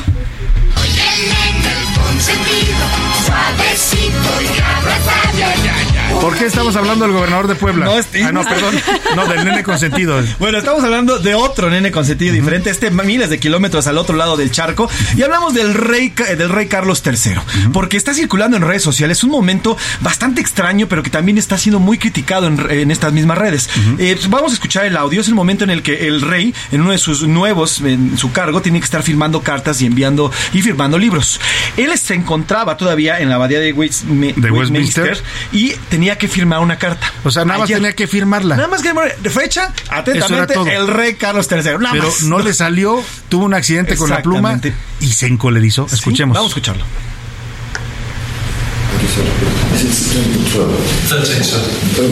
Hoy es 12, no es 13, señor. 13. Así es, señor. Puse mala fecha. Es septiembre 13, me equivoqué. Oh Dios, odio esto. De verdad que odio esto, maldita sea. Odio esto siempre me pasa lo mismo. Bueno, lo que estamos escuchando es un momento en que firma el rey, se equivoca, en la fecha, que, a, cualquiera le pasa. Que a cualquiera le puede pasar, pero... aquí a veces digo miércoles y es jueves. Pero el chiste es que mientras está firmando, la pluma fuente se le chorrea también. se le sale la tinta y eso es lo que lo pone de mal humor. Se encoleriza el rey, eh, tiene un séquito como de cuatro personas atrás, todos moviéndose como locos. para limpiarle la mano, para, para limpiarle la mano, cambiarle la, la, pluma y el rey se para enojadísimo diciendo odio esto, odio esto y odio esto. Y se va. Y se va. Y al final es Camila Parker no firma la carta, tiene que entrar la reina consorte Camila Parker a firmarla. Así es. O sea, es, un rey berrinchudo. Un total berrinche y eso está siendo mal visto por eh, los, los dolientes. Un rey berrinchudo que está ya en Londres. Hay otro que conocemos que está por acá en otros rumbos, pero bueno. Por la calle Ramírez, muy brevemente. Muy brevemente, Salvador. La delincuencia sabemos que está en México y todos hemos sido víctimas de alguna u otra manera, ¿no? Pero esto le pasó a una chica francesa que vive en Coacalco, Estado de México. A ver. Entonces sí es verdad que en México roban. El otro día dejé mi planta delante eh, de mi, de mi ventana para que tome el sol y me dije, nadie va a robarse una planta, en Francia nadie se robaría, se roban en un celular, pero no una planta. Y sí se la robaron, me robaron mi cactus. Le robaron su cactus. o sea, tiene razón. En México se roban todo. Si usted deja unos calzones en la ventana, se los van a llevar. es impresionante la deshonestidad que tenemos en este país. Lamentablemente, no sé si es necesidad o es deshonestidad, pero se roban cualquier cosa que dejes en la Estaba muy triste. Eso es una pobrecita francesa. Vámonos, gracias, Milka. Gracias, Luis. Vamos a otros temas importantes. A la una con Salvador García Soto. Está en la línea telefónica, le agradezco que nos tome esta llamada el gobernador de Oaxaca, Alejandro Murat, y vamos a conversar con él sobre su posición en todo este debate sobre si la Guardia Nacional debe o no ser militar, como ya se aprobó en, en, la Cámara de Diputados, eh, y, y, también sobre la presencia del ejército en la seguridad. ¿Cómo está, gobernador? Qué gusto saludarlo. Buenas tardes. Salvador, agradecerte mucho la oportunidad a ti y a tu auditorio. ¿Cómo ve estos temas, gobernador? ¿Cuál es su posición? Usted está ya concluyendo su mandato, pero le tocó vivir toda esta etapa también, pues, de, presencia militar en la seguridad. Bueno, eh, lo que hay que es hablarle con la verdad al pueblo de México, Salvador. Y la realidad es que hace 18 años, eh, pues porque eso es lo que recuerdo, no tengo mucha claridad del gobierno de Fox, pero el presidente Calderón, el presidente Peña Nieto y el presidente Andrés Manuel eh, tomaron la decisión de pues apoyar las estrategias de seguridad de diferentes maneras en las Fuerzas Armadas. Y eso responde a que pues en su momento eh, pues tal vez ha habido incapacidad de respuesta de las policías civiles, tanto federales, estatales y municipales, y de que pues la población tiene confianza en las Fuerzas Armadas. ¿Cuál es eh, la diferencia entre el gobierno actual y los dos gobiernos anteriores que han se han apoyado en las Fuerzas Armadas, hoy hay un marco jurídico que pidieron las Fuerzas Armadas para seguir estas este, instrucciones. No son ellos los que salieron a la calle. Sí, lo sacaron los presidentes. Los que le han pedido que salgan a la calle a apoyar las tareas de seguridad. y me parece que esto es relevante porque eh, las Fuerzas Armadas no son objetos, son personas. Hay eh, soldados, hombres y mujeres y sus familias que lo único que piden es que están listos para dar la pelea por México, pero también quieren un andamiaje normativo que las pueda acompañar, los pueda acompañar. Ellas no pidieron salir y ellos no pidieron salir de los cuarteles, sino que han sido las estrategias eh, que ha delineado pues cada gobierno. Yo, eh, ese es el primer eh, elemento que yo haría. Segundo, no hay un plan B. A mí me parece importante y, y válido que se discuta. Hay una estrategia de seguridad que claramente ha fallado. En estos 18 años hemos visto cómo se ha deteriorado la seguridad y hemos perdido la capacidad de asombro ya a todas las mexicanas y mexicanos. Pero eh, no se ha propuesto en la mesa un plan B, algo que nos permita contrastar y que nos permita también tener elementos para saber que esa estrategia va a ser más eficaz que la actual. Yo lo que te diría es que esto debe ser la mejor oportunidad para abrir esa conversación porque no basta tener policías en las calles, no basta tener equipamiento, yo te diría que hay policías capacitados en todas las policías estatales del país, que hay eh, equipamiento que nos da información de inteligencia.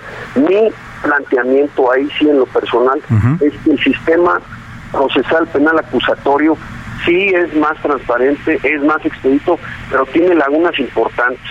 Hoy eh, la puerta giratoria, por ejemplo, detienes a un delincuente con armas largas, con drogas, en flagrancia, para que 48 horas después salgan con una interpretación correcta de las jueces y jueces, pero para que salgan. ¿Por qué? Porque no hemos puesto en el centro a las víctimas. Entonces, me parece que ahí es donde tenemos que hacer una reingeniería de manera importante y hacer un planteamiento integral. Entonces, son dos puntos, Salvador. Primero, sí. Eh, tener una política de seguridad clara en el país en el corto plazo. Y segundo, acompañar a las Fuerzas Armadas en esta demanda que tienen y exigencia que me parece válida en el corto plazo. Y en el mediano y largo plazo, bienvenida a cualquier discusión, puede ser en el 2024. Claro. Gobernador, ¿me va, a ¿me va a cortar la guillotina? ¿Me aguanta tantito el corte y terminamos después de la pausa? Sí, por supuesto. vamos a la pausa y volvemos con más aquí en la Heraldo Radio, con la H que sí suena y ahora también se escucha.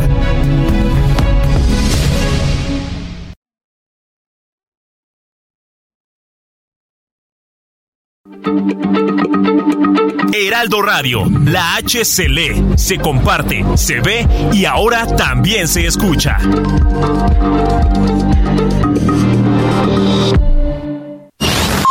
Ya estamos de vuelta en A la Una con Salvador García Soto.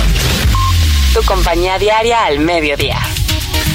Y vamos a recuperar la conversación que tenemos con el gobernador. Vamos a concluir esta conversación con el gobernador Alejandro Murat, eh, gobernador de Oaxaca. Nos estaba diciendo, gobernador, que su posición es a favor de eh, pues la presencia militar porque es necesaria, porque no hay otra forma ahorita de enfrentar la crisis de seguridad. Pero lo que yo le quería preguntar, escuchando ya sus razonamientos, es, pero se dijo desde el principio que esto era temporal. El propio Calderón cuando saca al ejército dice que es una emergencia nacional por seguridad, lo, lo reafirma Peña Nieto y lo dice el presidente López Obrador cuando llega también, o incluso antes de llegar él decía que los iba a regresar a los cuarteles. El tema con esto es hasta cuándo el ejército se va a hacer cargo de la seguridad, una labor que corresponde a los civiles y no estamos formando a estas policías profesionales que usted dice hoy no tenemos en los estados, en los municipios ni en la federación. yo coincido contigo, Salvador, ampliamente, pero ese es, eh, ese es este, mi argumento. Hoy en el corto plazo no hay plan B. Entonces vamos a salir eh, y a sacar de las calles a las Fuerzas Armadas quién va a estar ahí eh, para salvarnos, ¿no? Como diría este, el chavo del este, O sea, al final eh, el problema es que no ha habido claramente resultados, también lo reconozco. Eh, tenemos que hacer una propuesta de fondo. Me parece que el momento oportuno es en el 2024 y que tengamos tiempo, porque es año y medio, este Salvador, que vamos realmente a tener para poder empezar a abrir una conversación amplia eh, con todos los sectores del país y hacer una propuesta que realmente le dé resultados a México y que pueda revertir este nivel de impunidad este, que hay, donde están avasallando al país. Yo quiero decirte que Oaxaca es uno de los 10 estados más seguros del país, pero todos los días también reconozco, no somos una isla. Yo tengo la información de cómo la delincuencia organizada está todos los días buscando ofender y poner en riesgo la vida y la integridad material este, pues de las oaxaqueñas y oaxaqueños. Así que en el corto plazo tenemos que mantener eh, esta estrategia, pero coincido contigo, debe abrirse una discusión que permita tener un planteamiento que se ejecute y que de una vez por todas acabe con la impunidad que en el país. Yo planteo que debe de hacerse una revisión integral, pero en donde se ponga eh, claramente de manera este, importante y se subraye que para mi gusto, desde el 2008 que se hizo la reforma al sistema procesal penal acusatorio, ha venido un deterioro muy importante este, por las lagunas que tiene este, este sistema y que tendríamos que revertir para que para tener dientes y velocidad suficiente para detener a los delincuentes. O sea, ¿usted pide de plano que se cancele el sistema penal acusatorio y volver al viejo sistema judicial?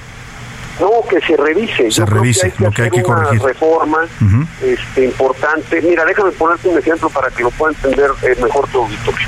Hoy, eh, si cobran renta eh, a un empresario dueño de una miscelánea, o por ejemplo, se amenaza a un periodista, o hay este, violencia de género este, de parte de una pareja a una mujer, se denuncia.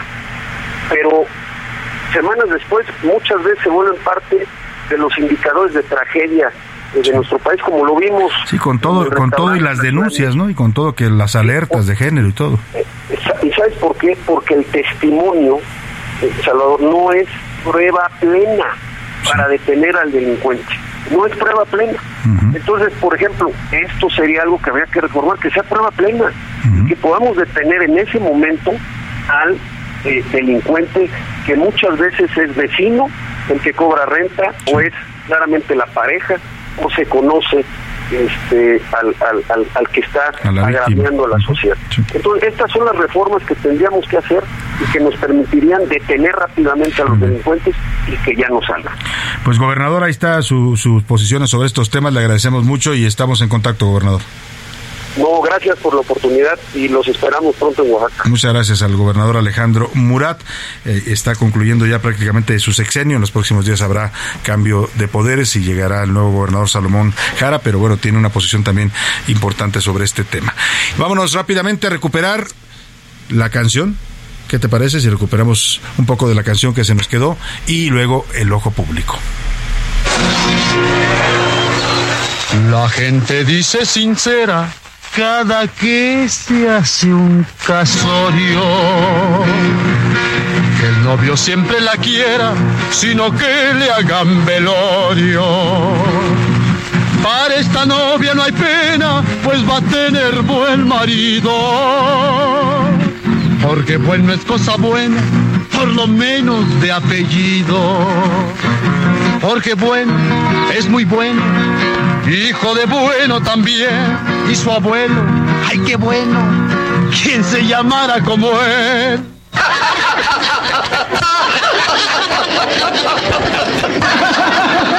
Échenle, pero más arriba.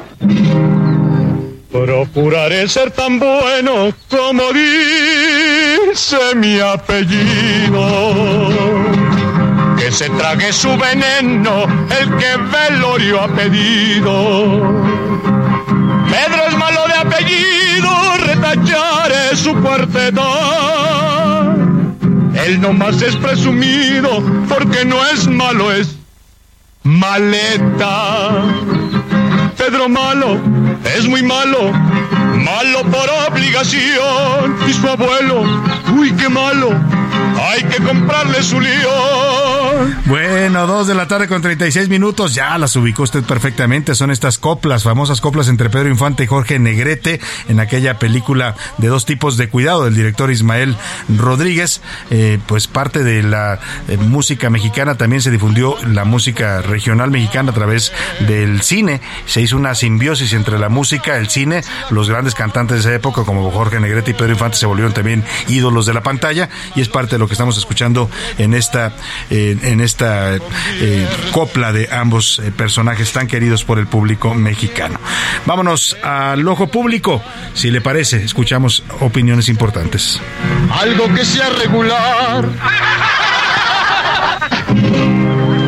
Cierto alacrán de carroña, un colmenar.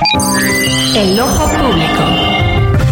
En A la Una tenemos la visión de los temas que te interesan en voz de personajes de la academia, la política y la sociedad. Hoy escuchamos a José Narro Robles. El ojo público. Oiga, y lo prometido es deuda. Eh, el, doctor José Narro Robles, que ha opinado con nosotros en varias ocasiones de distintos temas, lo, le pedimos que nos acompañara en esta sección del Ojo Público y hoy, hoy está iniciando su colaboración. José Narro Robles, usted lo conoce bien, es político, médico, académico, fue rector de la Universidad Nacional Autónoma de México y también, pues, eh, secretario de Salud en el gobierno de Enrique Peña Nieto, además de muchos otros cargos que ha ocupado. Tiene una larga trayectoria en cargos públicos y en cargos también académicos. Hoy estrenamos su sección que se llama Un México Nuevo. Lo escucharemos aquí todos los miércoles. Ese es el doctor Narro opinando en a la una. Buenas tardes, soy José Narro Robles y me da mucho gusto saludar al auditorio que sigue este programa. Principio dando las gracias a El Heraldo Radio y en especial a Salvador García Soto por la invitación para participar en este espacio que dentro del ojo público he denominado un México nuevo. Inicio con un señalamiento claro. México es un país en el que no todo está bien, pero tampoco es uno en el que todo está mal. Con frecuencia aseguro que el nuestro es un país grande y con grandeza. De su magnitud nos hablan, por ejemplo, sus casi 130 millones de habitantes y los 2 millones de kilómetros cuadrados de territorio. Lo mismo se puede decir de la biodiversidad, de la magnitud de nuestras costas y litorales, del tamaño de la economía o de la capacidad turística o exportadora. En esos indicadores estamos dentro de las primeras naciones del mundo. En cuanto a la grandeza, basta con recordar el peso de nuestra cultura y las artes, las contribuciones de mujeres y hombres sobresalientes a la creación, al pensamiento, el conocimiento y la estética universales. México es un país de instituciones, con un hospital, el de Jesús, que en dos años celebrará cinco siglos de existencia, con una universidad, la UNAM, que además de ser la primera en funcionar en el continente, es una de las más reconocidas del mundo. Agréguense nuestra identidad, la cultura popular y la gastronomía, los usos, costumbres y celebraciones que nos distinguen y podremos sustentar la grandeza del país. Por supuesto que tenemos problemas que nos han acompañado por siglos y que resultan inadmisibles. La desigualdad y la pobreza forman parte de ellos, pero no son los únicos. Distintos rezagos sociales están presentes, como también lo están el desapego al Estado de Derecho que origina violencia, inseguridad, corrupción e impunidad, la limitada escolaridad y las insuficiencias en salud, nuestra incipiente democracia y un sistema político con polarizaciones, tentaciones autoritarias y prácticas indebidas. Por eso la conveniencia de un México nuevo al que estaré haciendo referencia en mis comentarios. Solo una cosa antes de decir hasta la próxima. Sí se puede, sí podemos. Gracias y buenas tardes. Bueno, pues importante, importante esta reflexión que hace hoy un México nuevo. Se va a titular el espacio del doctor Narro y hoy su tema a México y sus problemas. Importante porque pues mucha gente dice no hay nada que celebrar en las fiestas patrias. Oiga, con todos los problemas que tenemos, pues México es más que sus problemas. Lo dice bien el doctor Narro. Somos mucho más que eso y pues sí se puede. Yo coincido totalmente con él. Salir adelante y seguir luchando por un país mejor. Vámonos rápidamente a información de último momento. Último minuto en A la Una, con Salvador García Soto. Y vamos hasta y el estado de Guerrero. Allá se encuentra nuestro corresponsal Carlos Navarrete porque le informamos hace un rato de esta eh, pues eh, agresión que está sufriendo en las instalaciones del 27 Batallón de Infantería en Iguala Guerrero. Hace rato nos equivocamos, una disculpa. no está ubicado en Chilpancingo este 27 Batallón, sino en Iguala Guerrero. Por eso están actuando ahí estos jóvenes de Ayotzinapa. Ayer fueron a agredir la zona militar de Chilpancingo y hoy están atacando las instalaciones del 27 Batallón de Infantería. Cuéntanos, Carlos Navarrete te saludo, buenas tardes. Salvador, buenas tardes, buenas tardes al auditorio. Efectivamente, comentarles que estudiantes de la normal rural de Ayotzinapa irrumpieron ahora en las instalaciones del 27 Batallón de Infantería en el municipio de Iguala e incendiaron un camión en el acceso principal. La acción forma parte de la jornada de lucha programada este mes para conmemorar el octavo aniversario de la desaparición forzada de los 43 estudiantes de Ayotzinapa, ocurrida entre el 26 y 27 de septiembre de 2014 en la ciudad de Iguala a la una de la tarde del día de ayer, padres y madres de los estudiantes, perdón, justo el día de hoy, a la una de la tarde, padres y madres de los estudiantes desaparecidos, acompañados de normalistas rurales de todo el país, arribaron al acceso principal del 27 Batallón, donde llevaron a cabo un mitin para exigir al gobierno federal el esclarecimiento del caso. Mientras se llevaba a cabo este mitin, un grupo de estudiantes con el rostro cubierto lanzaron piedras a las instalaciones militares y destruyeron las cámaras de vigilancia. También intentaron abrir el portón metálico del batallón, que sirve de acceso principal, pero al no conseguirlo, lanzaron un camión de carga en contra de la estructura misma que finalmente se dio. El vehículo llevaba en su interior varios explosivos que los normalistas hicieron estallar, provocando que el camión se incendiara. Tras la protesta, los familiares de los estudiantes desaparecidos y los normalistas rurales se retiraron del lugar mientras autoridades de protección civil intentan eh, controlar el fuego de este camión que fue incendiado justo en el acceso principal del 27 Batallón de Infantería. Muchas gracias, Carlos Navarrete. Pues ya dos días de agresiones allá a las instalaciones militares en Guerrero. Primero fue Chilpancingo, ahora es en Iguala, este 27 Batallón de Infantería. Y esto está calentándose. ¿eh? Estamos en vísperas del aniversario que es ya número 8, o el, el octavo aniversario. El, sí, es el octavo aniversario sí, de, la desaparición de los normalistas de Ayotzinapa, que será el próximo 26 de septiembre. Y bueno, pues esto se está calentando. Vámonos a, otros temas importantes. Allá en el Reino Unido vamos a ir con Patricia Alvarado, nuestra corresponsal y también enviada especial del Heraldo Media Group a esta cobertura de los funerales de la reina Isabel. Ha llegado ya, le reportaba cuando arrancó este espacio, el, eh, el féretro, el cuerpo de la reina a la abadía de Westminster. Hay filas enormes de la gente para despedirse de ella, no solo ingleses o londinenses, ¿eh? ya han llegado de todas partes de la Gran Bretaña y también de otros países a estas ceremonias que se están llevando a cabo en el Reino Unido. Patricia, ¿cómo estás? Te saludo con gusto. Muy buenas, eh, pues qué noches ya allá en el Reino Unido. Buenas tardes acá en México, Patricia.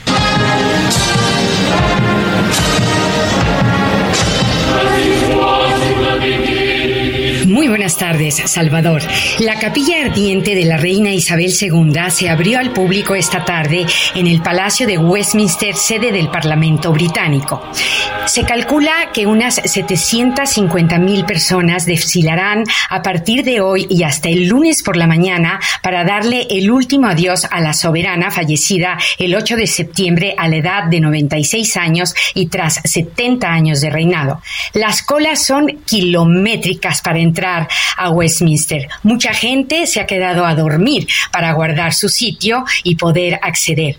A las 14 horas y 22 minutos, tiempo local, el féretro de la reina salió del Palacio de Buckingham, que fue su residencia oficial, para ser trasladada al Hall de Westminster, la sala más antigua y grande. Un impresionante desfile de la Guardia Real acompañó al cortejo mientras la banda real tocaba la marcha fúnebre de Beethoven. Los restos mortales de la soberana fueron transportados en una carroza de la tropa real de artillería a caballo. Detrás, caminando con solemnidad, iban el rey Carlos III y sus dos hijos William y Harry, que encabezaron la procesión. El recorrido de Buckingham a Westminster duró 38 minutos. El ataúd fue recibido con cantos angelicales del coro de Westminster y se ofició una misa de cuerpo presente con la asistencia de la familia real. El féretro está envuelto con el estandarte real y encima la corona imperial con la que Isabel II fue entronizada en 1952. También reposa su cetro y un globo terráqueo. A la salida de Westminster se escucharon Dios salve al rey, vítores para animar a Carlos III.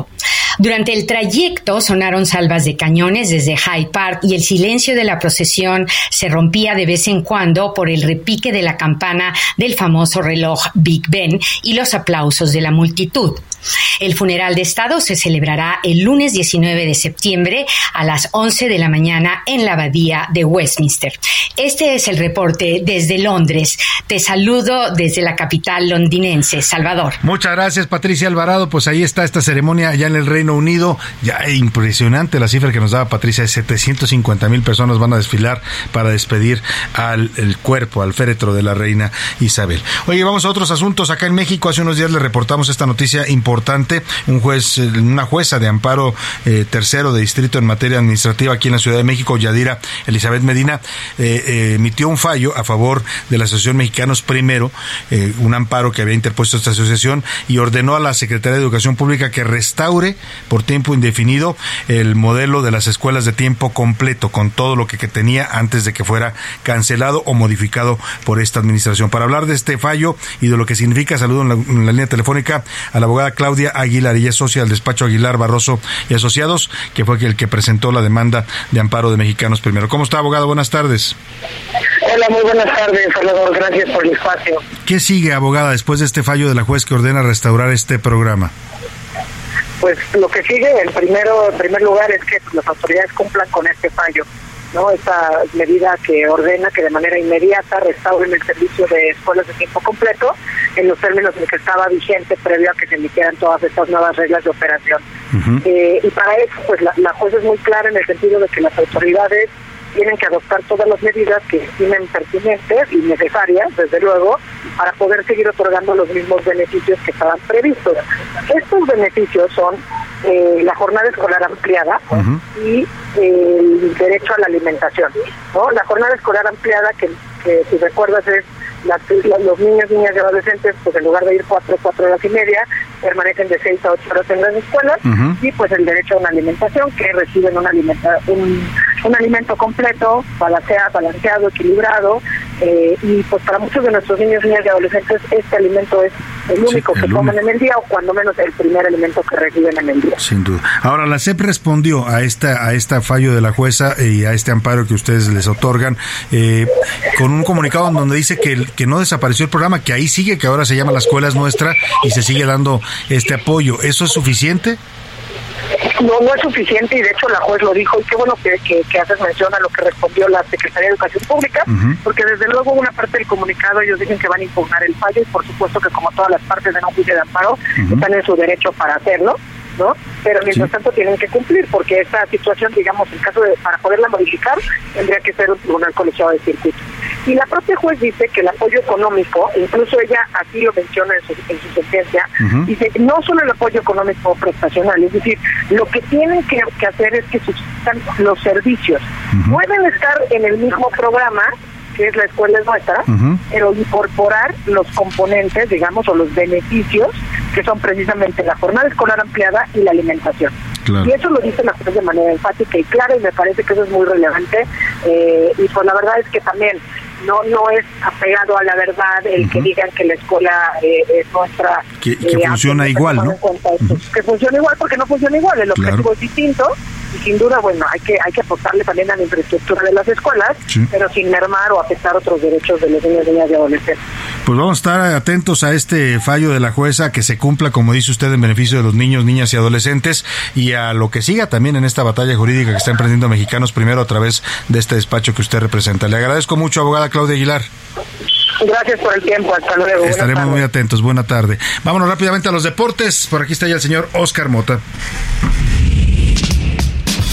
Los deportes en A la Una con Oscar Mota. Oscar Mota, ¿cómo estás? Bienvenido. Mi querido Salvador García Soto, hoy un gran día para ganar, excelente miércoles a todos. Canelo Álvarez ya está en Las Vegas, querido Salvador, donde enfrentará a Gennady Golovkin. Canelo Álvarez no se había no había peleado en Las Vegas desde el 2018 porque bueno, después viene la pandemia, que nos tuvo hasta Sí, sí, sí. nos tuvo fregados básicamente como como, Y encerrados. en Y eh, curiosamente su última pelea en Las Vegas fue precisamente contra Gennady Golovkin. Entonces es una manera en la que regresa y eh, específicamente al tema patrio. No había vuelto a pelear en septiembre. Escuchemos rápidamente un poco de cómo se vivió la llegada de Canelo Álvarez. Venga. ¡Saúl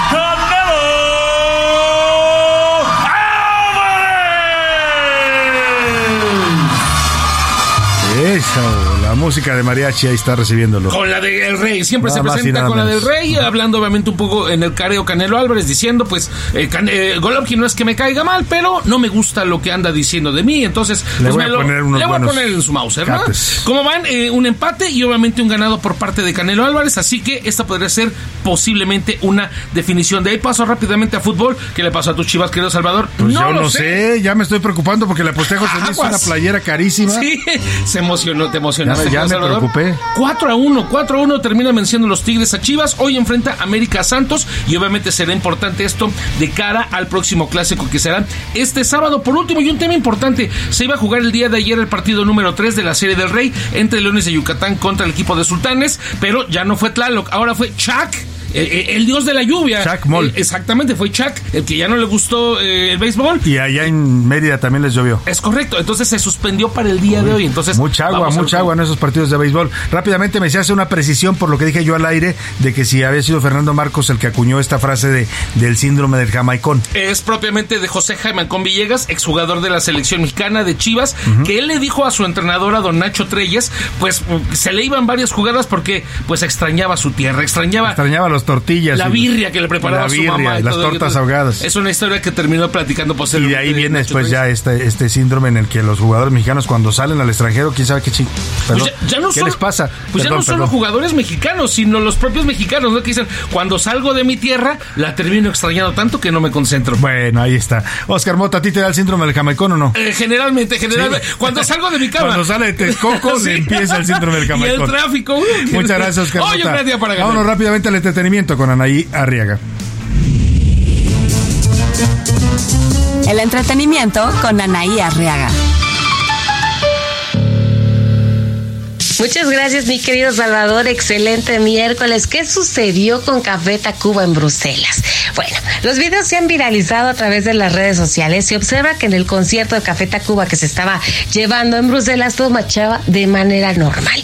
Sin embargo, después de que uno de los asistentes tuviera la ocurrencia de lanzar un peluche del Dr. Simi al escenario, tal y como se está volviendo pues ya una tradición, la actitud del vocalista cambió radicalmente.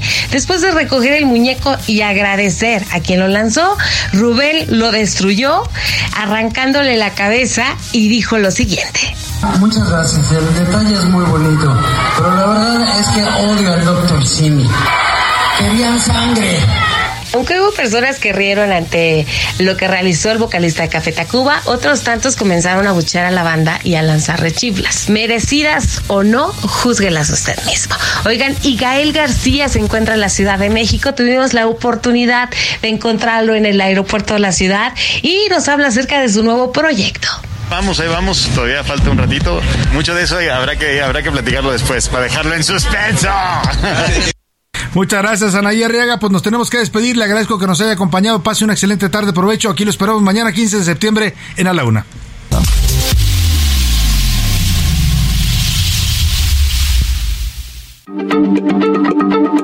Heraldo Radio, la H se lee, se comparte, se ve y ahora también se escucha.